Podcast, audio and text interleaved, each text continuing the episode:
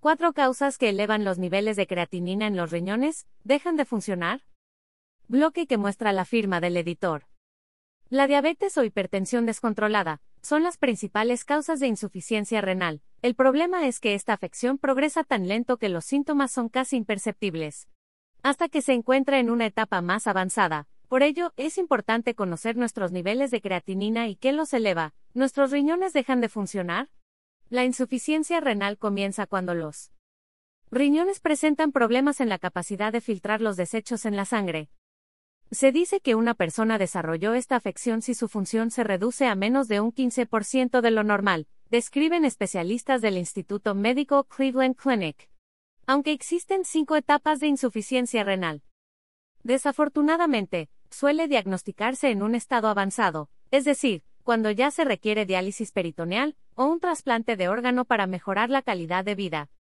Una manera de evaluar el funcionamiento de los riñones es a través de análisis de orina y sangre que midan la tasa de filtración glomerular, TFG, y nitrógeno ureico, así como una prueba de creatinina. Si los niveles son anormales, podría indicar un problema en los riñones. Tres razones para sumergir tus pies en agua caliente si tienes problemas de circulación. ¿Qué es la creatinina? Se trata de un producto de desecho natural que crea músculos.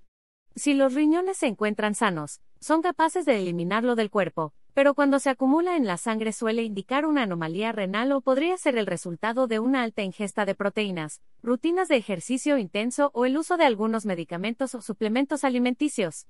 Para medir los niveles de creatinina, se puede realizar un análisis de sangre estándar, creatinina sérica. Es probable que tu especialista te pida ayuno durante la noche anterior a realizarte esta prueba. También se puede realizar por orina. Se recolecta la pipí durante 24 horas en pequeños contenedores. ¿Cuáles son los niveles normales de creatinina?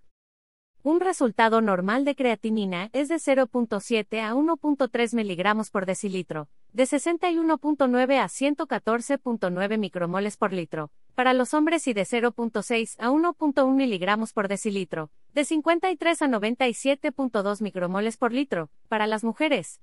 En nosotras, los niveles suelen ser más bajos porque poseemos una masa muscular menor a la de los hombres. ¿Por qué aparecen los derrames oculares? Dos enfermedades que podrían ser preocupantes. ¿Qué eleva los niveles de creatinina? Ojo.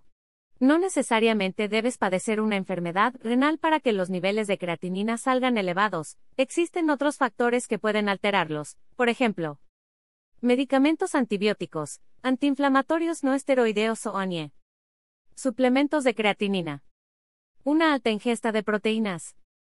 Rutinas de ejercicio intenso. Flujo sanguíneo bajo. Deshidratación.